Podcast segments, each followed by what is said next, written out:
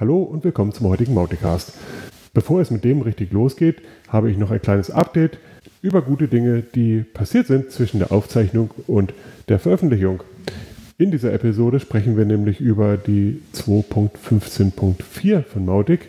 Inzwischen hat sich ergeben, dass es eine 2.16 geben wird mit einer ganzen Reihe Bugfixes, aber auch mit Support für ein neues Chrome-Feature, über das wir auch in dieser Episode sprechen. Die Veröffentlichung dieser 2.16 ist geplant für unmittelbar, also für den 30. Januar, wenn es gut läuft. Daumen hoch an den Release-Manager Dennis Armeling in den Niederlanden und an das gesamte Team. Und jetzt viel Spaß!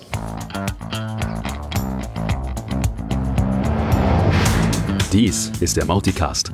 Alles über Open Source Marketing Automation mit Mautic. Und das hier ist dein Gastgeber, Eki Gümbel.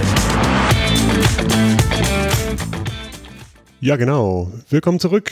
Heute haben wir im Interview ein ganz spannendes Thema, nämlich den Mautic Marketplace, über den wir letztes Mal schon gesprochen haben. Und dazu werde ich nachher begrüßen den Jan Linhardt. Äh, bevor wir dahin kommen, begrüße ich erstmal den Thomas. Hallo hm, Thomas. Hi zusammen. Hey, wie geht's? Gut. Selber? Ja, ja Gut, auch sehr schön. Ähm, Skifahren liegt an, ich freue mich schon. Und ähm, ansonsten liegt ganz, ganz viel. Maudig an, es tut sich sehr viel.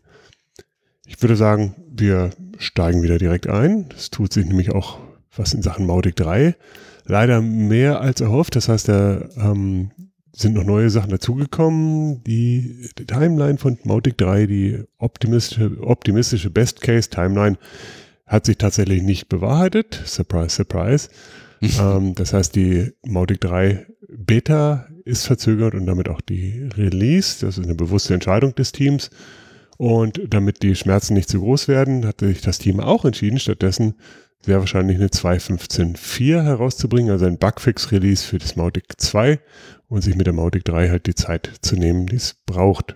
Mhm. Das finde ich, wie gesagt, sehr gut. Ich habe mit dem Termin, mit dem Team sonst nicht so viele Berührungspunkte, aber ähm, ich kann das voll unterstützen. Von daher sehr schön. Ich freue mich auf die 2.15.4. Da wird eine Menge wichtiges Zeug drin sein und hoffentlich nur Positives und nichts Negatives. Gibt es denn für die Beta einen neuen Termin oder ist no, das erst einmal verschoben?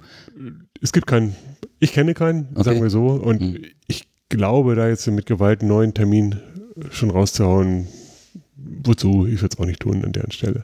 Mhm, ja. Gut. Es gibt, was Timeline angeht, aber was anderes, nämlich die, die Ruth, ähm, die ihr alle kennt, Ruth Cheesley, hat letzte Woche mal so einen Überblick gegeben, wie sie sich ihr Jahr vorstellt.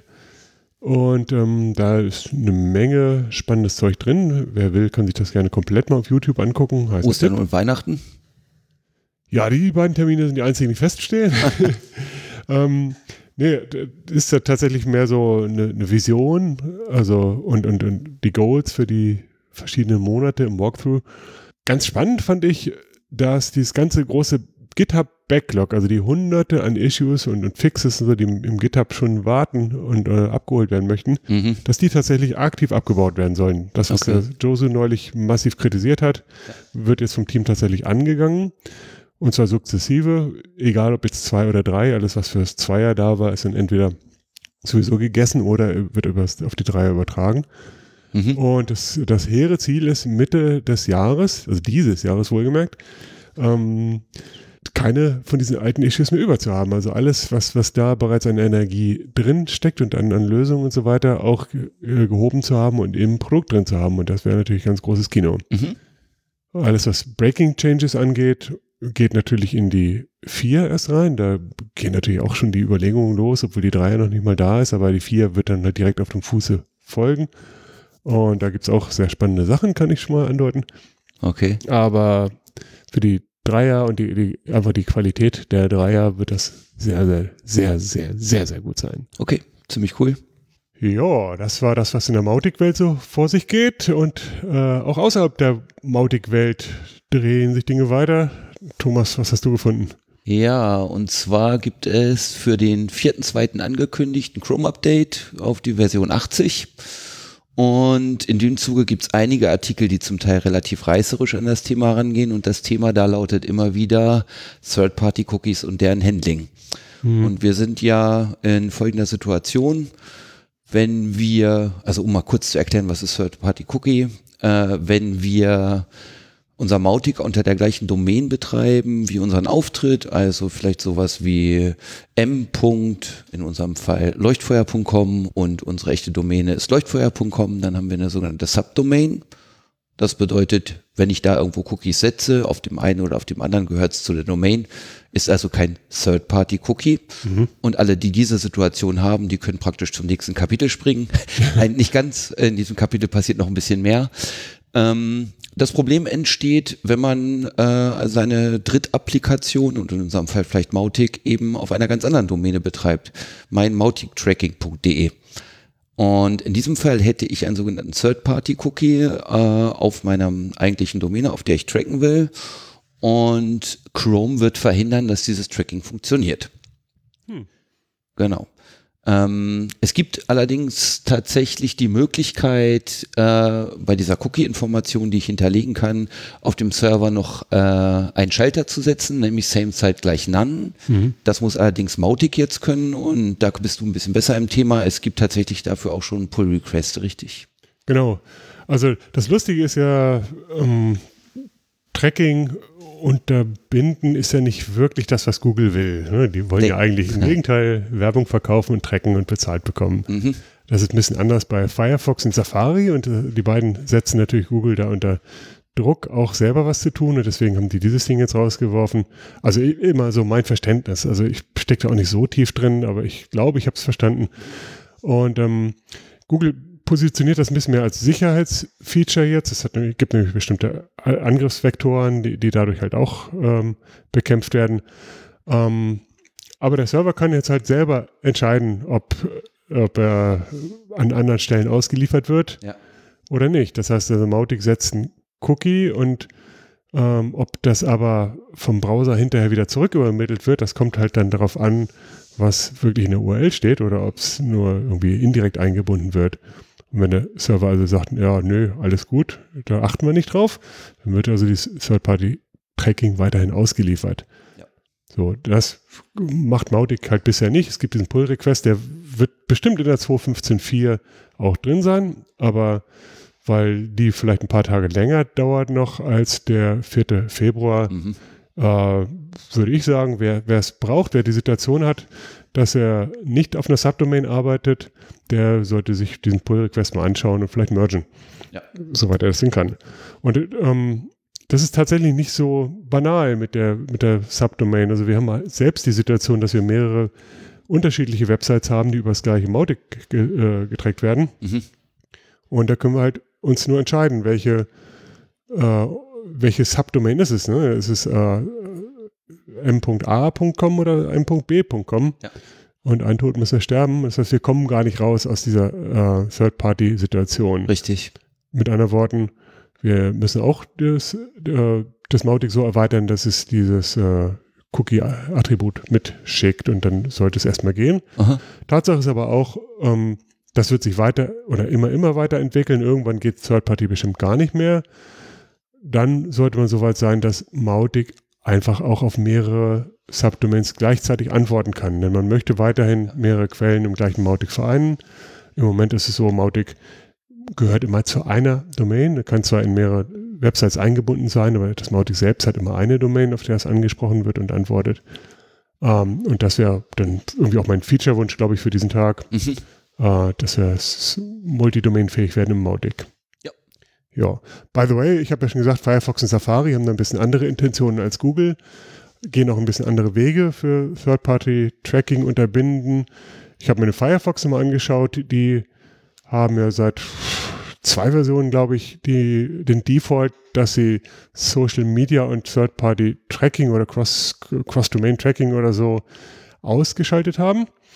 Und trotzdem funktioniert es, soweit ich sehe, noch mit, mit Mautic. Das liegt daran, dass sie unterscheiden zwischen Cross-Domain Tracking und Cross-Domain Cookies oder Third-Party-Cookies im Allgemeinen. Also sie, sie blocken nicht Third-Party-Cookies komplett, sondern nur solche, die sie für Tracking-Cookies halten. Ich habe keine Ahnung, wie sie es machen. Ich habe es nicht rausgefunden. Mhm. Ich kann es mir aber nur so erklären, dass sie eine Liste haben und sagen, okay, Double-Click ist äh, Tracking mhm. und Leuchtfeuer.com kennen wir nicht. Also Tracking. Blacklisting praktisch, ne? Genau, ja. Mhm.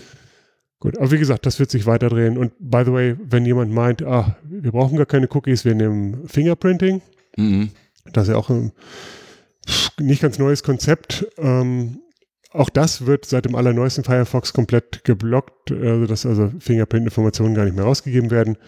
Kurze Erklärung noch dazu. Ja. Fingerprinting bedeutet, dass äh, wenn ein Besucher auf die Webseite kommt, dann alle Informationen, die der, die der Server darüber rausfinden kann, über diesen Client, äh, zusammengefasst werden. Also sowas wie, was für ein Betriebssystem, was für eine Zeitzone, was für Extensions hat er installiert, was für Fonts hat er installiert, mhm. was für Sprachen, was für Bildschirmauflösung, bla bla bla bla.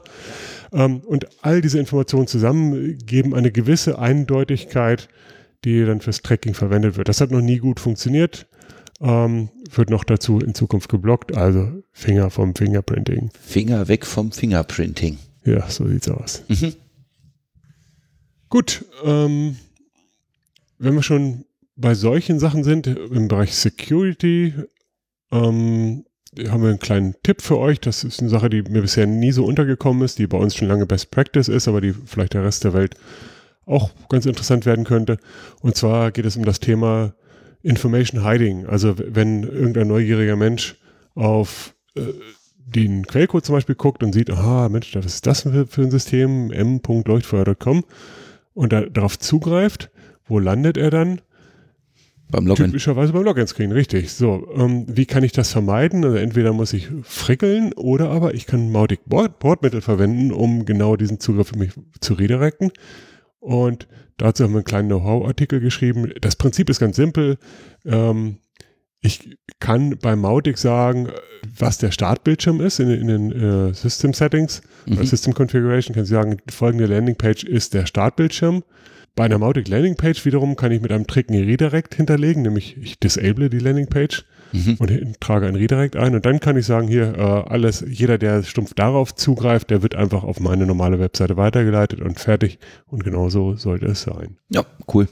Ja, wir bleiben noch ein bisschen im Land der Tipps und äh, Knowledge-Artikel. Äh, es gab einen neuen Blogpost von unseren Freunden bei AutoEyes und zwar zum Thema Skalieren von Mautic. Also es geht offensichtlich hier nur um die Leute unter uns, die Mautic selbst hosten. Für die meisten Leute wird es gar nicht spannend sein, deswegen halte ich es auch kurz.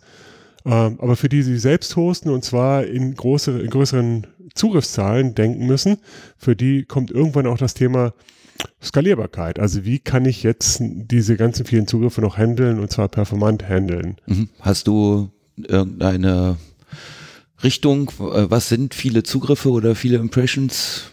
Also bei unseren kleinen, also der, bei, bei, den mittleren Sites, die, die so im Bereich von 1000 Hits pro Stunde liegen oder so, mhm. äh, die haben überhaupt gar kein Problem okay. mit einer normalen Single-Instanz. Ja. Also im Prinzip muss man ja immer im Peak denken, ne, in der stärksten Stunde oder in der stärksten Minute oder so. Also eine Anzahl pro Tag ist eigentlich keine schlaue Aussage oder pro Monat schon gar nicht, weil mhm. es sehr stark auf die Verteilung ankommt. Mhm. Da, wo es darüber hinausgeht, ähm, beobachtet man das dann sowieso irgendwann, dass die Zugriffszahlen langs äh, die, die Zugriffszeiten äh, schlechter werden. Mhm. Dass zum Beispiel Aufbau des Dashboards langsamer wird, aber halt auch, wenn ich einen normalen Abruf mache, äh, kommt ein Delay rein, den man nicht will. Mhm.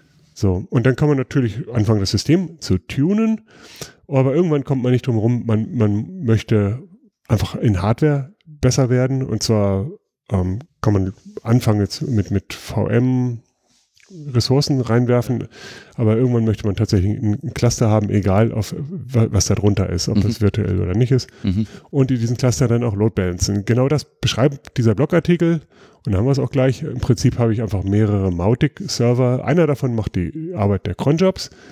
Der kann entweder auch öffentlicher Server sein oder ein reiner Backend-Server. Mhm.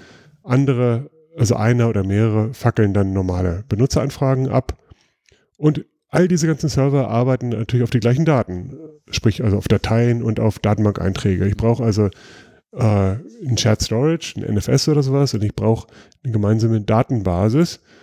Und ähm, der Vorschlag, der hier ist, ist eine, also der, der in einem Blogartikel auftaucht, ist eine Installation, eine sogenannte Multi-Master-Installation zu machen. Mhm. Ähm, sehen wir in unserer Welt der, der geclusterten Systeme nicht so ganz, gerade wenn es so, so schreiblastig ist wie bei Mautic. Mhm. Die Performance ist da eher suboptimal. Also wir setzen da eher auf einen ganz fetten Datenbank-Backend-Server, der gedoppelt ist durch bestimmte Mechanismen, DRBD.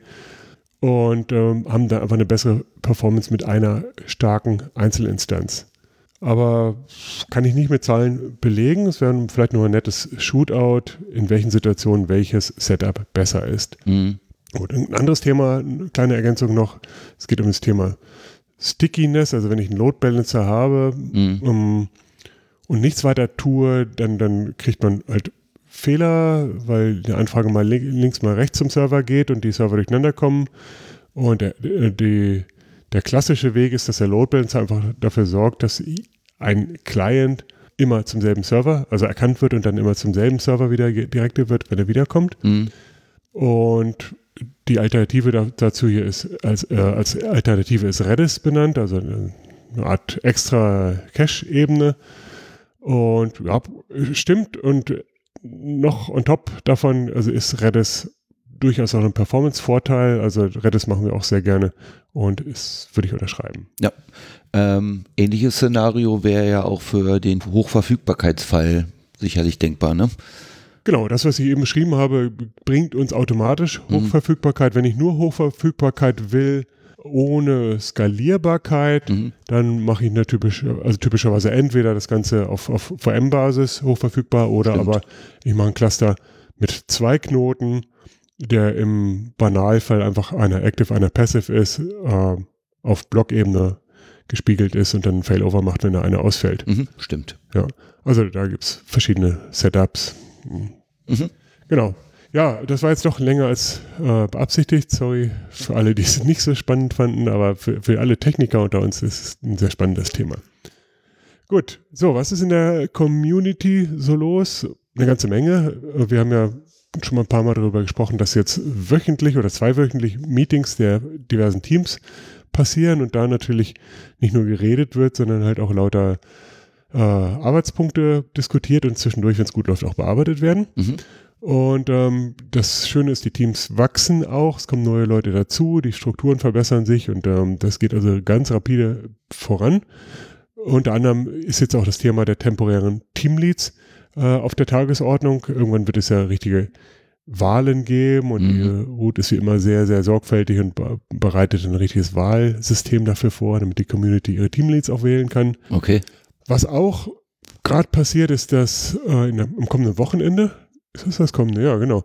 Ähm, in Brüssel die FOSDEM stattfindet, also eine, eine Open Source Messe, wo Mautic auch präsent sein müsste, mhm. möchte und dass die, die Ruth ist auch da wieder mit dem Stand vor Ort, hat äh, einen Vortrag und andere, zum Beispiel der, der Stefan hier aus Deutschland, ähm, fährt auch hin und äh, ja, spread the word ist das große Motto. Ja, super.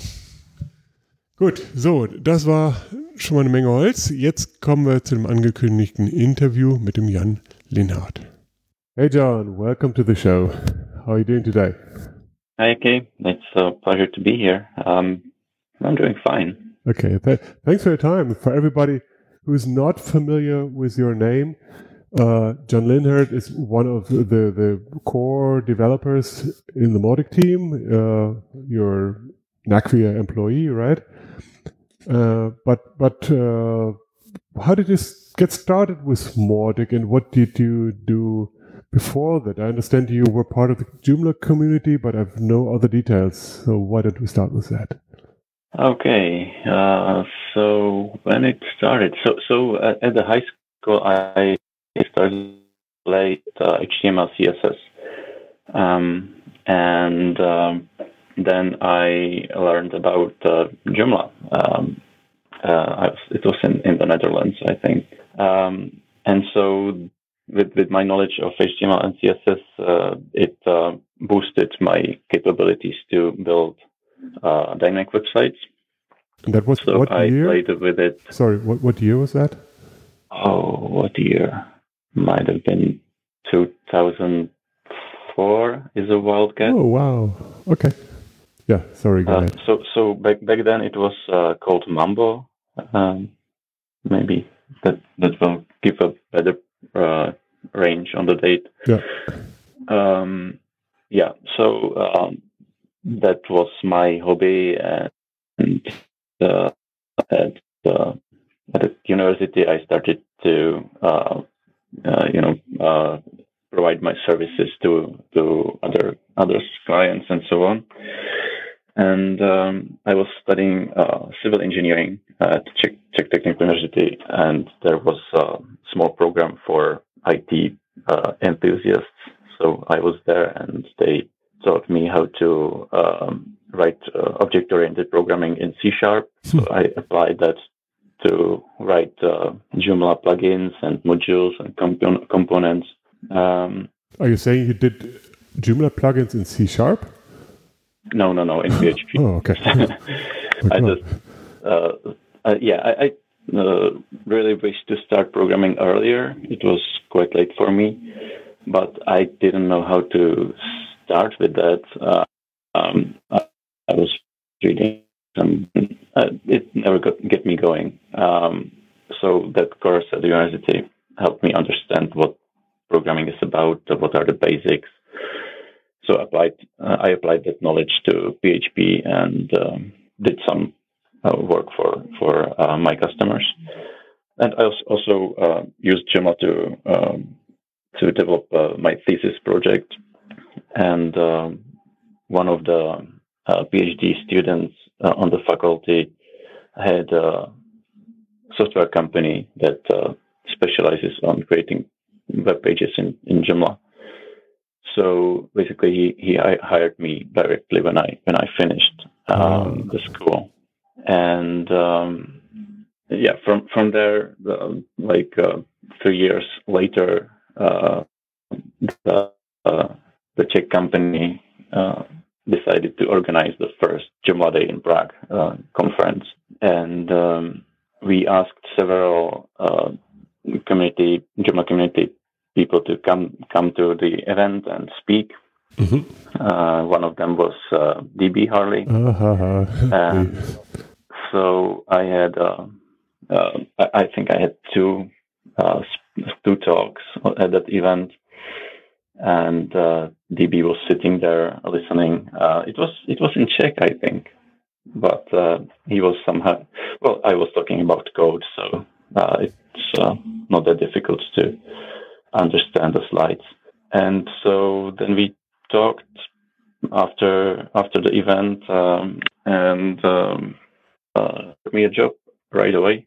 So, but it was it was too good to be true. So, so I was like, hang on, uh, I will work for you for several months uh, on the weekends, uh, just to ensure that you are no scammer.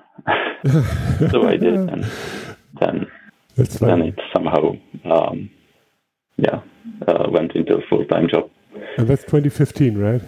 That's 2014. Oh, early days. Okay, and uh, what is your role in the Mautic project or in Mautic in general today? So, so I work on Mautic mostly in Acquia. Um, so we, we have a we have a fork of Mautic. Um, and most most of what we develop in in our fork we push to the to the community repository. Well, all of it that that touches the core uh, community code. Yeah. Mm-hmm. And you are also active uh, in the so community, I, right? Um, yes, yes. I I'm more active than than others. I I think um, it it's kind of my my hobby uh, to to to uh, help the community. Yeah, yeah, yeah, and that's uh, very obvious and highly appreciated across the uh, community.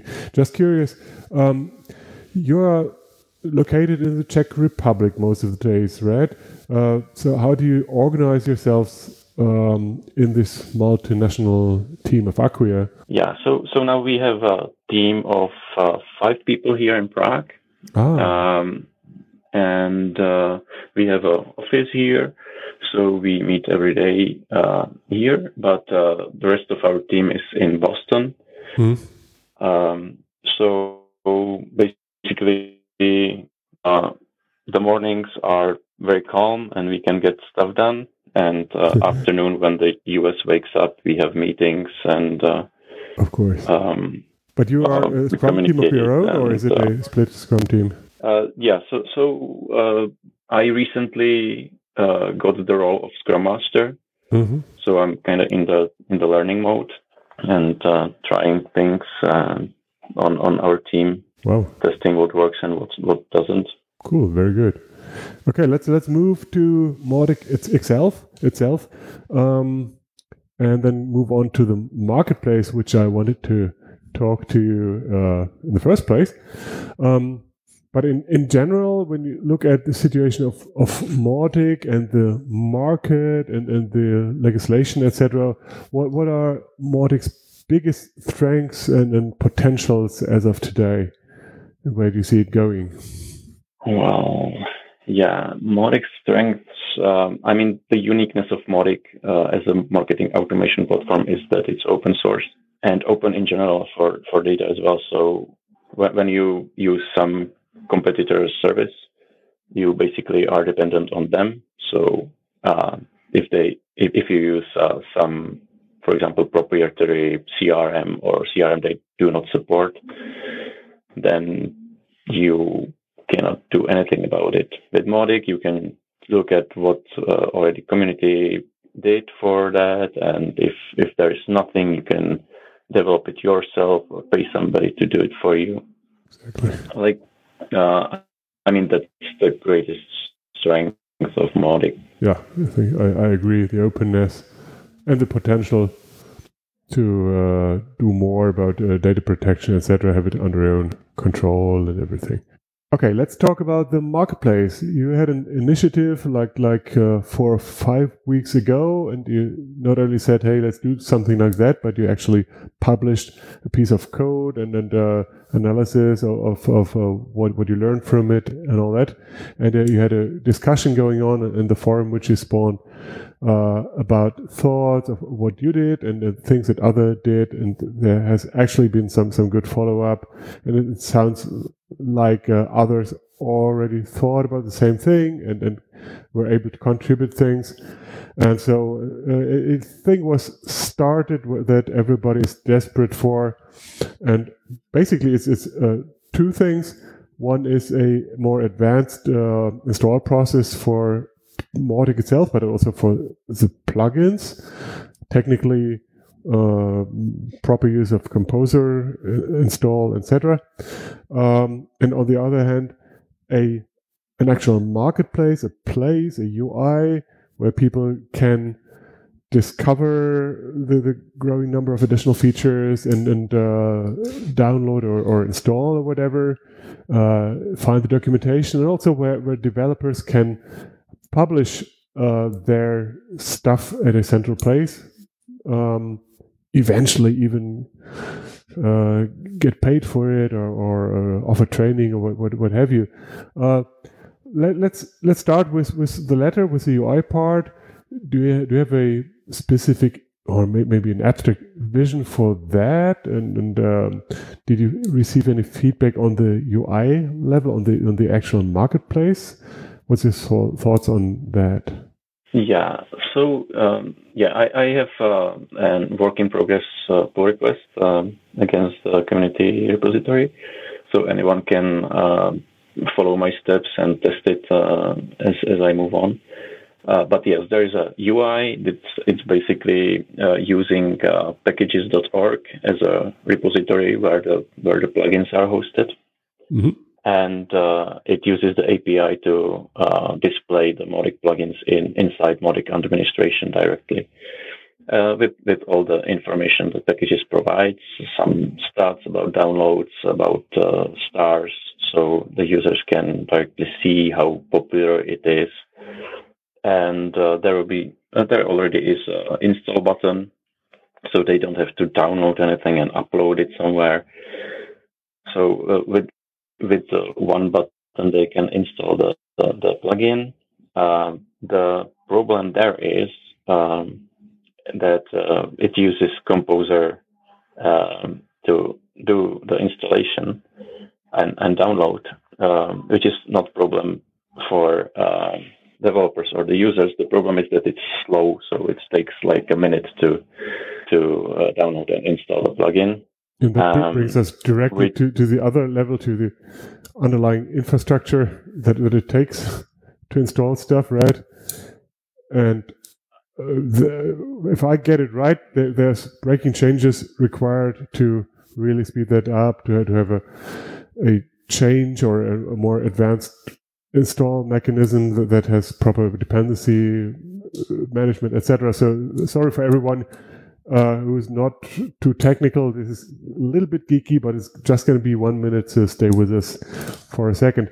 Um, so yeah, it, so, so Composer takes care of all the dependencies, so that's not a problem. The problem for the UI part is that it's slow. Uh, it's slower than the default yeah. uh, time limit, so uh, that's yeah, problematic. I understand that, that to, to really uh, bring that on, on a new level uh, implies breaking changes.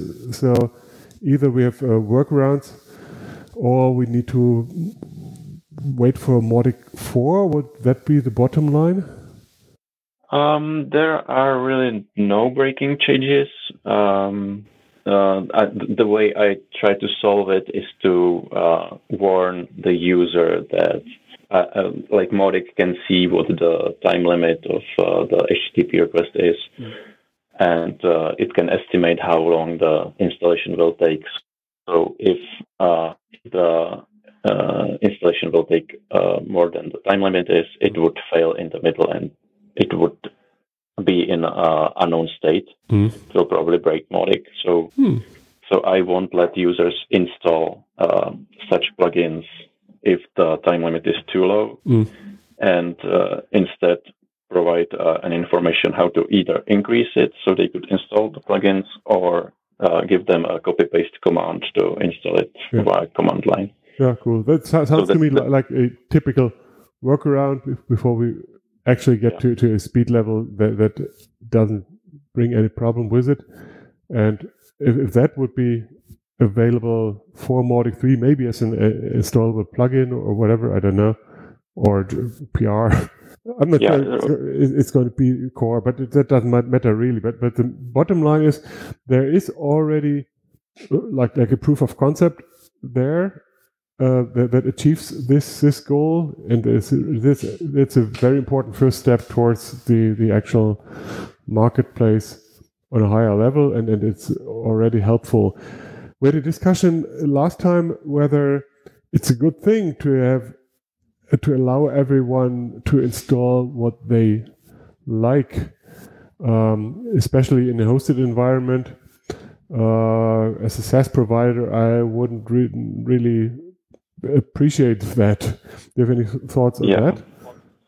Yeah, so so with with the Acquia Mautic Cloud, we we have the same problem, right? We cannot let users install anything they can find on the internet uh, for security reasons mostly, um, and and of, of course for performance as well. It can take our cloud down uh, if if it's not optimized. Sure. So will you go like a whitelist uh, yeah, way? that there will be a configuration. Yes, yes, something like that. That there will be a configuration option to to disable the UI, hmm. so users cannot install oh, anything, anything, themselves. But yeah. the, but uh, the administrator uh, can still use the command line to install plugins for them. Yeah. Uh, or, or as you said, there can be a whitelist. Uh, so uh, if if the cloud uh, system or whatever how it's how it's put together enables installation of additional uh, PHP files to each uh, cloud instance, then they can uh, create some whitelist and um, and let uh, their users or customers to install only mm. those plugins that are whitelisted. Yeah. Back to the uh, composer progress. Um, are, are, you also aiming to make uh, more de- deployable, like like with uh, Jenkins or other CD systems, or is that not on on the Mautic itself? Yeah, yeah, it's a complete thing, a complete Mautic installation, including plugin up upgrade, for instance. Uh, um, is it not not on the schedule for for this step? Yeah, so so I I, uh, I, I started with uh, this question I, I, how to install Mautic with, with Composer and then keep it up to date with Composer. Yeah. Uh, I, I hit a hit a wall there uh, a little, so I backed up and I found a way how to install Mautic with Composer. So you just uh, go to your server, uh, paste in one command, and it will install uh, Mautic. In instead of downloading Mautic from somewhere, uploading it, unzipping it, and so on. That's the right direction. So, I like it. So it's uh, yeah. So so that's that's described on, on my blog, um, which and it's a, little bit outdated because since then um, we uh, moved uh, Mautic itself to to Packagist. So uh, the command itself is uh, way shorter now. I will update the, the post. So yeah, but um, it's it's not optimal. The optimal way would be that Mautic itself would be a dependency of a project, not the project itself. Yeah. And it would make the installation uh, of plugins uh, simpler. And uh, that's that's the way how Composer uh, was meant to work. So the way we will use it in Mautic will be uh, somehow bent or hacked, uh, which is never never a good solution. But Yeah. I don't want to BC break anything with Marketplace. I just want to to be accepted by the community and uh, start using it. I think that's the typical way to, to work with the state of the product that is there and have a, a demonstration of, of uh, the value, proof of concept, and everything. And then maybe next version, um, maybe if you go to extreme, redo everything from scratch, but, but incorporate the, the breaking changes that are needed on the Mautic side to have to have it the right way. So th- that would be very typical for new big feature features, and that's what we're talking about here. I have, I have another. Yeah, definitely. Oh, sorry. Definitely, the, the Mautic, Mo- Mautic uh, folder structure will have to change uh, anyway because uh, of the new Symfony versions. So we will probably uh, uh, adjust that uh, with the future Mautic Yeah. versions. Perfect. Okay. Now that you kicked that off, and uh, you already had a good amount of feedback of, of relevant people, really, um, do you have any vision how this project should be carried forward? Is, is this like a team of its own, or is it a project that you lead and others contribute your, to yours, or, or any idea yet? Yeah, so so I already had a request from Zdeno Kuzmany uh, that he would like to help with the commerce side of things because he um, uh, sells his plugins, so it's uh, uh, in his interest. Um, but I, I want to get the core of of it uh, stable because I'm testing things um, uh, how to how to do it properly. I uh, uh, re- rewrote the plugin several times already, so I don't want him to take it as a base and then develop on something that may change Yeah. later. Um, so yeah, I, I want to create uh, an MVP, the, the basic core, Yeah. um, and there are other ideas from the feedback I, got, like uh, we cannot uh, install uh, plugins uh, through the UI directly. Like uh, the feedback was, it, it should be queued because it is, is it takes a long time for a HTTP request, and we cannot let our users to wait there Yeah. for a minute um, and stare at, at the progress bar. So yeah, th- those are those are additional um, steps to take to take. Um, but uh, as, as I do it on my own times, and uh, I have uh, two small children, uh, it's it's hard to find the time to uh, write it. So I, I want to make the scope as minimal as I can, and then we can improve it. after MVP the is perfect approach. Very good. Okay. Um, before I let you go, I have another thing on my mind, and that is the acquisition of AgilOne by Acquia. Uh, for those who haven't heard that, AgilOne is, is in the area of, of artificial intelligence, intelligence, which which is a a, a natural enhancement uh, to marketing automation. Um, so is there a relation, relation? Are you working or are you going to work with the AgilOne team? Is there anything you can talk about to today? Yes, so there are um, meetings happening um, uh, the whole January, basically, about how to integrate uh, uh, Mautic, AgilOne, and uh, Lift uh, services together.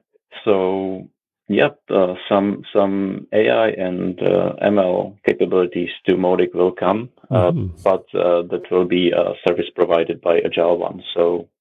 Uh, Oh. It won't be part of Mautic itself. Okay, but but uh, the the interface will be part of the the open source project of Mautic, so it's going to be available for everyone, or maybe. As paid Um, service? That, that hasn't been decided yet. Uh, I, I had this exact exact question uh, at one of the meetings, and they say, "Why not?" Uh, there is no reason why not provide why not, not to provide AgilOne uh, services to the community. If it's paid service, that might be a business model, and it, it would be an, another great plus for Mautic, of course.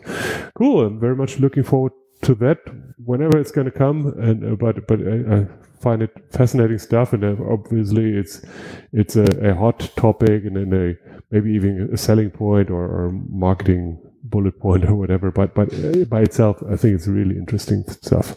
Yes. Good. Um, you already mentioned your blog page on, on johnlinhart.com. What can people find there, and what other channels should I use to follow you? Yeah. So so you can find the projects I'm working on and what I did in the past, uh, what I'm reading. Um, so I, I, put there summaries of uh, what interests me. Um, and you can find me also on Twitter um, at uh, Jan underscore Linhart, J A N underscore Linhart. Mm-hmm. Uh, I post there the same thing. Whatever is new with me, it's it's there. Okay, cool. And uh, one one last thing, um, Jan Linhart, John Linhart, you have a blog post that explains why why why internationally you call yourself John Linhart. Um, yeah, but, yes, but I'm known Sorry. in the community as John because it's an English speaking community. So yeah. I, I, just did my name. Then, then there's another uh, name that, that pops up in your con- context that says Escopes or something. I don't think oh, yeah. uh, something with CZ probably, but but uh, what, what what does that mean? Yeah, that that used to be my my domain uh, for uh, Czech blog post I, I, wrote about Joomla and where I published all, all of my modules and plugins and components. But uh, that's uh, that's already closed. So yeah, it's it's still my GitHub username. Uh, I don't know if I can change it's it. Legacy. If, it's, if it's not like like a secret yeah. Colombian uh, thing. Okay, okay, good, got it, good. Uh, anything else you want to say to our listeners? No, no. I I'm just glad that you are doing what you are doing. The podcast is amazing. And um, I'm very, very glad you had the time today. Thank you so much. And uh, I hope we're going to talk again soon. Take care. Ja, me too. Okay. Bye. Bye, bye.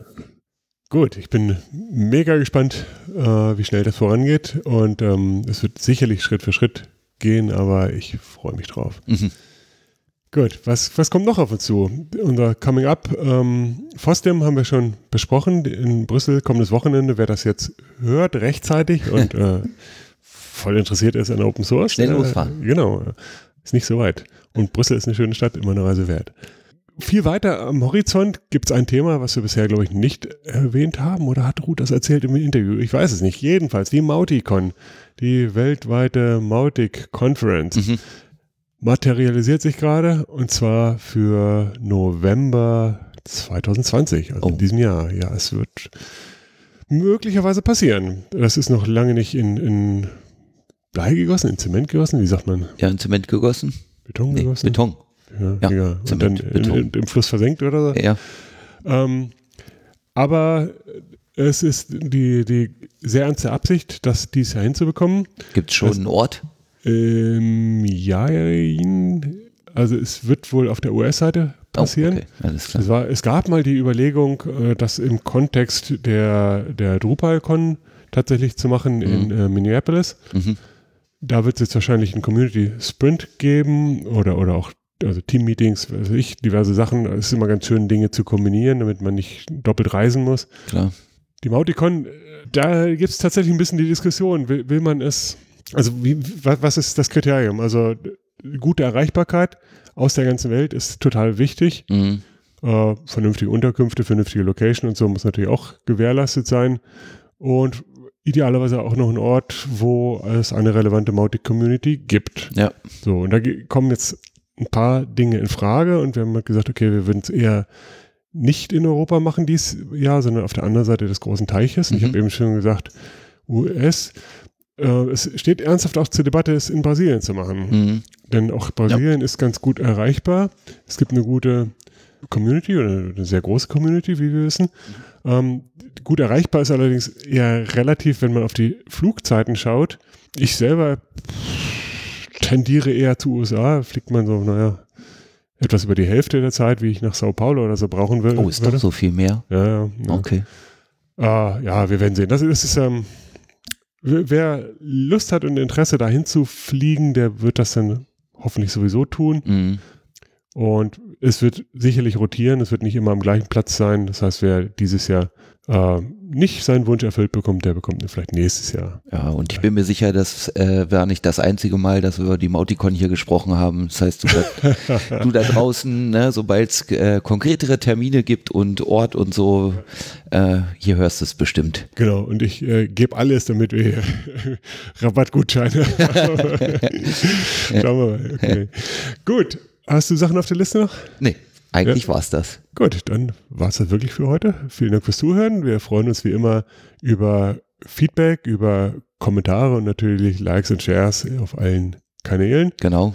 Äh, ansonsten würde ich sagen, bis in 14 Tagen, gleiche Stelle, gleiche Welle. Bis dann. Tschüss. Tschüss.